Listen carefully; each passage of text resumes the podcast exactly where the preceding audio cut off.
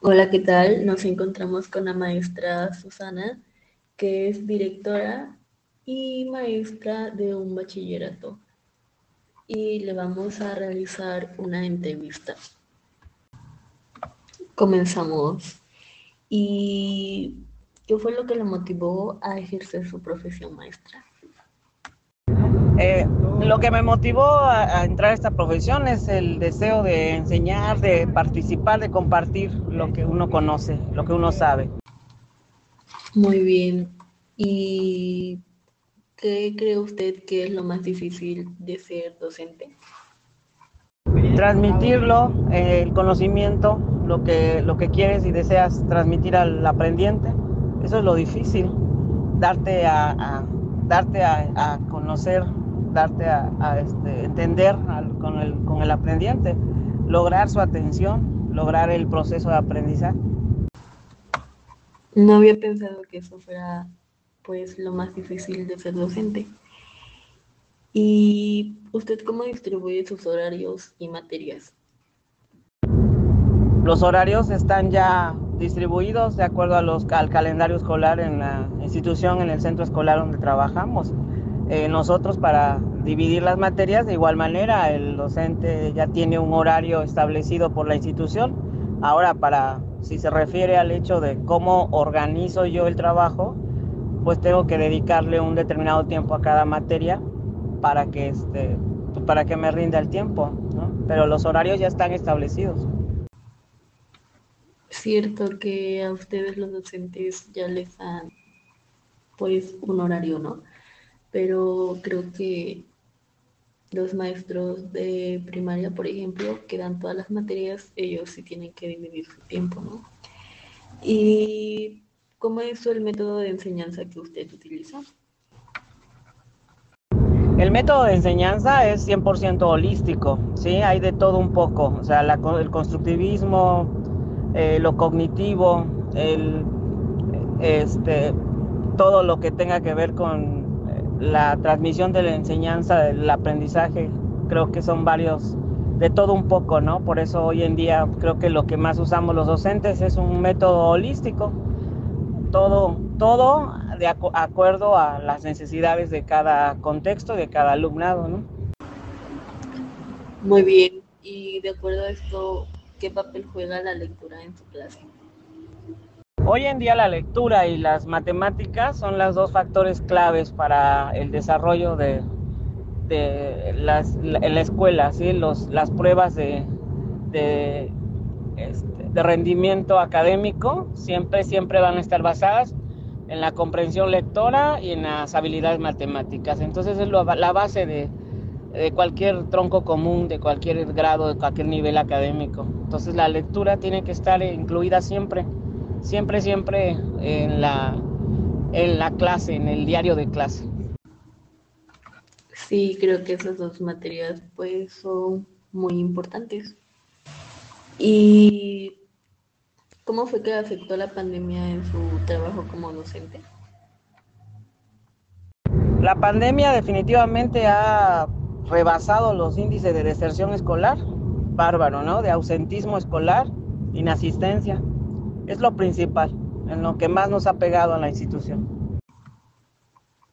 Sí, yo creo que para algunos estudiantes sí fue difícil esto de la pandemia.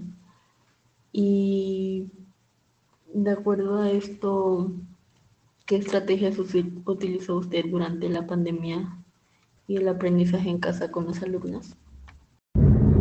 En la educación a distancia es una modalidad y en el modelo híbrido actual es otra, ¿no? En la educación a distancia, pues realizamos actividades en casa, contextualizadas al, al medio, al lugar, a la casa, donde el aprendiente pudiera desarrollar las diferentes estrategias establecidas por cada disciplina. Y cuando estamos ya ahorita en el, la modalidad híbrida, pues estamos tomando en cuenta la presencialidad, la semipresencialidad, el trabajo autónomo y el trabajo a distancia. Entonces hay trabajo en casa y trabajo en el aula. Lo distribuimos de acuerdo a las características de las actividades y de las estrategias que cada disciplina requiere. Me imagino que pues durante este aprendizaje en casa los papás también tienen que ver, ¿no? ¿Cómo es que incluyen a los padres o a los tutores en la educación a sus hijos? Los padres de familia son parte de la comunidad escolar, por lo tanto toda actividad que tenga una institución académica eh, debe de, de, considerarlo como parte de... Hay actividades más, más ahora en la educación a distancia híbrida, en donde necesitamos de la ayuda directa de los padres de familia para que ellos vigilen, eh, supervisen, apoyen a los hijos en todas las actividades, en especial en las actividades socioemocionales. ¿Y uh, cuáles son los principales elementos que tiene en cuenta para poder hacer su planeación maestra? De acuerdo al nivel académico, una secuencia didáctica tiene siempre ciertos elementos básicos ¿no? para que se desarrolle la planeación la planeación de clase o la didáctica, ¿no? La secuencia didáctica. En este caso nosotros en el nivel superior, donde yo trabajo, media superior, trabajamos con planes de acompañamiento que nosotros mismos elaboramos en cada disciplina. Y en ellos este, trabajamos las estrategias y los niveles de eh, los elementos básicos que lleva una secuencia didáctica para que al final con las actividades prácticas el alumno, el aprendiente, pueda trabajar de manera incluso autónoma. Y de acuerdo a este nivel y pues a la secuencia didáctica, ¿qué materiales didácticos es a los que recurre principalmente aparte del pizarrón? En el nivel medio superior necesitamos ya trabajar otros, otros aspectos más este, elaborados, ¿no? Necesité las TICs, que hoy en día son, ya no es moda, sino es una necesidad, con la educación a distancia, con la modalidad híbrida. Eh, trabajamos todo tipo de software que sean posibles, educativos, páginas de internet, eh, interactuar este, con trabajos este, con diferentes plataformas.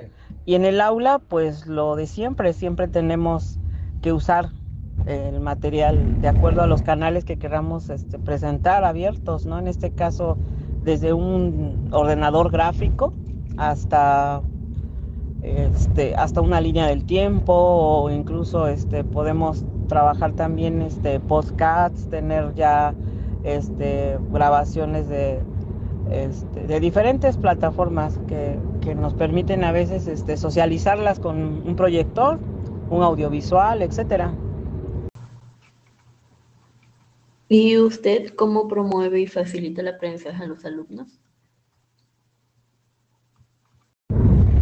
El aprendizaje es un proceso de, eh, enseñanza eh, que lleva ciertos niveles. la etapa de desarrollo, de, inicio, desarrollo y de cierre. Dentro de la etapa de inicio, pues nosotros tratamos siempre de tener los ordenadores previos para lograr la atención del alumno eh, de acuerdo a nosotros en este caso trabajamos el, proyecto basado este, en situaciones problematizadas. Una situación problematizada es la que, la que detona el tema que se va a abarcar el día, el día a día. En la etapa de desarrollo, los planes de acompañamiento tienen ya todo, este, todas las actividades, secuencias, contenidos específicos y, con, con productos esperados ya marcados para trabajar de manera en clase, autónoma, en casa. Y al cierre, pues casi siempre se trabajan fichas de conclusión, fichas de resumen, en donde el alumno, el aprendiente va a concretar, a llevar al nivel ampliado abstracto para que nos dé una, eh, un indicativo de que llegó a la, a la cognición, llegó a la metacognición es todo un proceso el aprendizaje y se lleva a cabo por medio de los planes y de las guías que se les dan. ¿Y qué estrategias se utiliza con los alumnos con problemas de aprendizaje?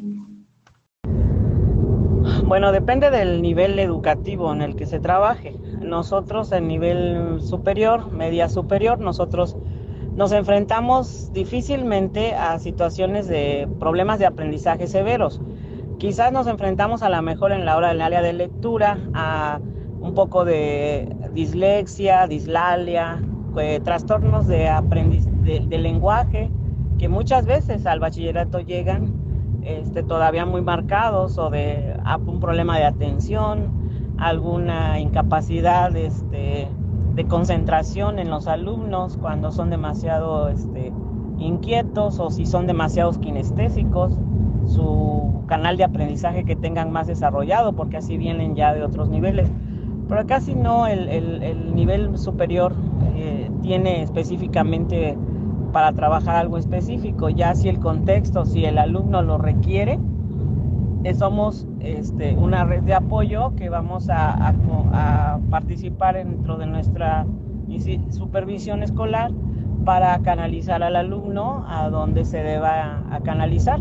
Y si es posible y tenemos el perfil dentro de la institución, la misma institución va a, trabajar estrategias adecuadas. En este caso, alguna invidencia o alguna sordera o algún caso específico de, alguna incapacidad este, que pueda ser funcional dentro de la institución. Y por último, maestra, ¿Cuán importante es para usted la educación inclusiva dentro del aula?